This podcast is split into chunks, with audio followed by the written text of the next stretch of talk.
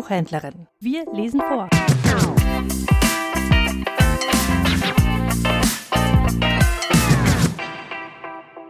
Friedrich von Schiller Die Bürgschaft Zu Dionys, dem Tyrannen, schlich Damon den Dolch im Gewande.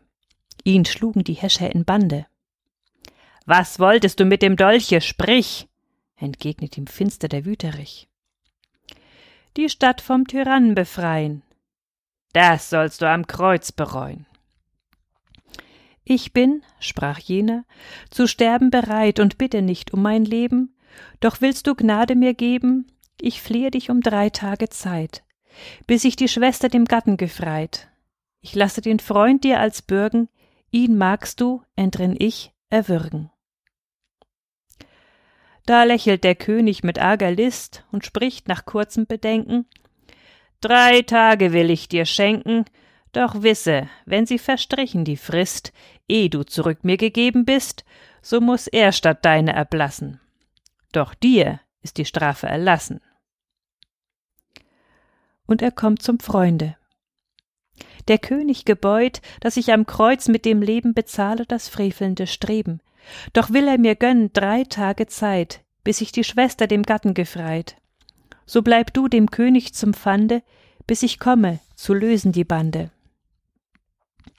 Und schweigend umarmt ihn der treue Freund und liefert sich aus dem Tyrannen, der andere zieht von dann, und eh das dritte Morgenrot scheint, hat er schnell dem Gatten die Schwester vereint.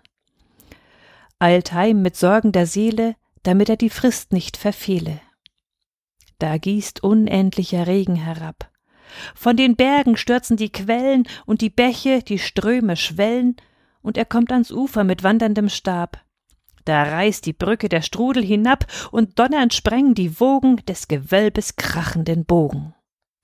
Und trostlos irrt er an Ufers Rand, wie weit er auch späht und blicket, und die Stimme, die rufende schicket, da stößt kein Nachen vom sicheren Strand, der ihn setzt an das gewünschte Land. Kein Schiffer lenket die Fähre, und der wilde Strom wird zum Meere. Da sinkt er ans Ufer und weint und fleht, die Hände zu Zeus erhoben. O Hemme des Stromes toben, es eilen die Stunden, im Mittag steht die Sonne, und wenn sie niedergeht und ich kann die Stadt nicht erreichen, so muss der Freund mir erbleichen doch wachsend erneut sich des Stromes Wut und Welle auf Welle zerrinnet und Stunde an Stunde entrinnet. Da treibt ihn die Angst, da fasst er sich Mut und wirft sich hinein in die brausende Flut und teilt mit gewaltigen Armen den Strom, und ein Gott hat Erbarmen. Und gewinnt das Ufer und eilet fort und danket dem rettenden Gotte, da stürzt die raubende Rotte hervor aus des Waldes nächtlichen Ort, den Pfad ihm sperrend und schnaubet Mord und hemmt des Wandrers Eile mit drohend geschwungener Keule. Was wollt ihr? ruft er vor Schrecken bleich. Ich hab nichts als mein Leben, das muss ich dem König geben. Und entreißt die Keule dem Nächsten gleich. Um des Freundes willen, erbarmt euch. Und drei mit gewaltigen Streichen erschlägt er, die anderen entweichen und die Sonne versendet glühenden Brand, und von der unendlichen Mühe ermattet sinken die Knie. O hast du mich gnädig aus Räuberhand, aus dem Strom mich gerettet ans heilige Land, und soll hier verschmachtend verderben, und der Freund mir, der Liebende, sterben? Und horch, da sprudelt es silberhell, ganz nah wie rieselndes Rauschen, und stille hält er, zu lauschen und sieh, aus dem Felsen geschwätzig schnell springt murmelnd hervor ein lebendiger Quell. Und freudig bückt er sich nieder und erfrischt die brennenden Glieder. Und die Sonne blickt durch der Zweige grün und malt auf den glänzenden Matten der Bäume gigantische Schatten.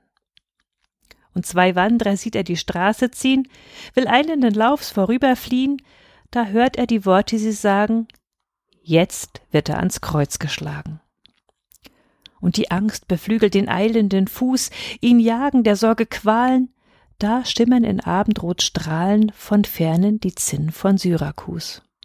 Und entgegen kommt ihm Philostratus, des Hauses redlicher Hüter, der erkennt entsetzt den Gebieter. Zurück! Du rettest den Freund nicht mehr, so rette das eigene Leben. Den Tod erleidet er eben. Von Stunde zu Stunde gewartet er mit Hoffen der Seele der Wiederkehr. Ihm konnte den mutigen Glauben der Hohn des Tyrannen nicht rauben. Und ist es zu spät, und kann ich ihm nicht ein Retter willkommen erscheinen, so soll mich der Tod ihm vereinen.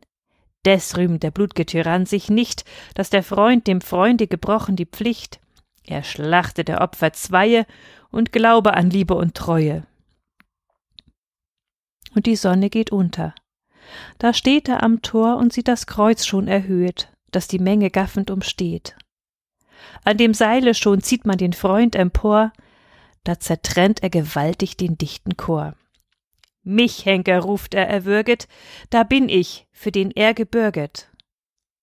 Und Erstaunen ergreift das Volk umher, in den Armen liegen sich beide und weinen vor Schmerz und Freude. Da sieht man kein Auge tränenleer, und zum König bringt man die Wunder mehr. Der fühlt ein menschliches Rühren, lässt schnell vor den Thron sie führen und er blickt sie lange verwundert an. Drauf spricht er Es ist euch gelungen. Ihr habt das Herz mir bezwungen, und die Treue, sie ist doch kein leerer Wahn, so nehmt auch mich zum Genossen an. Ich sei, gewährt mir die Bitte, in eurem Bunde der Dritte.